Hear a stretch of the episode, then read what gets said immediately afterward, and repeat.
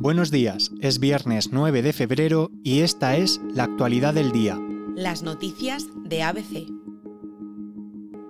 La Eurocámara pide al gobierno investigar los lazos de Puigdemont con el servicio secreto ruso. El Parlamento Europeo lo aprobó en una resolución apoyada por el 85% de la Cámara, incluyendo a los diputados del PSOE, Junts, Esquerra, Sumar y Podemos han votado en contra. Unas enmiendas presentadas en el Parlamento Europeo mencionan contactos de Puigdemont con agentes rusos en 2017. El PP ha presentado informaciones a través de una de estas enmiendas. Dicen que Puigdemont se habría reunido con el agente ruso Nicolau Sadovnikov en los días previos al referéndum ilegal de 2017 en Cataluña. Ahora, esta resolución insta al gobierno español a investigar estas conexiones y los intentos de Rusia de ingerir en la estabilidad de la Unión Europea. Aquí se incluye el número de reuniones mantenidas y las campañas de desinformación que Rusia haya podido llevar a cabo en Cataluña. Este posicionamiento del Parlamento Europeo es el más importante hasta la fecha, muestran un claro interés por parte de Europa en la situación que hay en España con los movimientos secesionistas en Cataluña. Una nueva investigación que se suma a la agenda del gobierno y que puede dificultar aún más las negociaciones por la ley de amnistía. Y dos menores sospechosos de haber matado a su madre adoptiva en Castrourdiales, Cantabria. Silvia López, de 48 años, fue encontrada en la tarde del miércoles en la parte trasera de su coche, en su garaje. Llevaba una bolsa en la cabeza y mostraba signos de violencia. Los sospechosos son sus dos hijos adoptados, de 13 y 15 años. La Guardia Civil encontró a ambos escondidos en un parque cercano del municipio.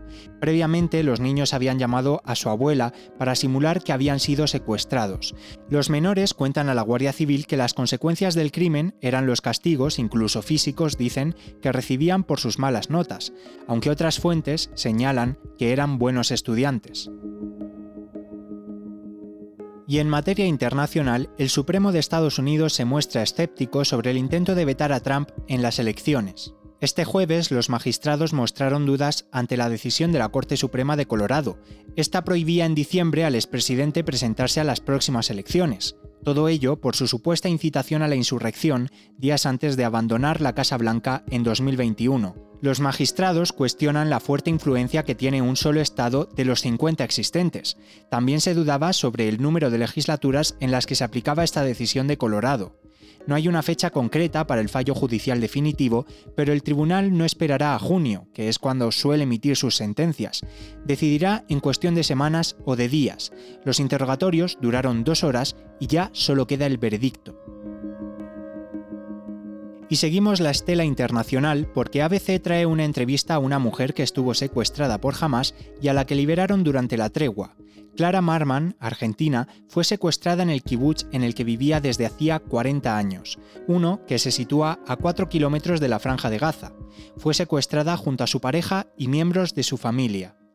Empezamos a sentir tiroteo, eh, sentimos que rompen todos los cristales de las ventanas, destrozan toda la casa, se escucha mucho ruido, como da vuelta todo, se escucha dentro de la casa también tiroteo, hasta que terroristas de Hamas eh, mueven el picaporte, abren la puerta y desde afuera empiezan a tirotear. En su entrevista, Marman habla de cómo fue el secuestro, de los momentos más duros y de cómo es su vida después, si quieres escuchar o leer la historia al completo, ya sabes que la tienes accesible a través de abc.es y en nuestro periódico en papel. Y hasta aquí las noticias de hoy, pero antes de irnos, recordarles que pueden escuchar las noticias de ABC siempre que quieran en las principales plataformas de podcast, como iVoox o Spotify. También se lo pueden pedir a sus altavoces inteligentes y por supuesto pueden acceder a este boletín desde nuestra página web abc.es.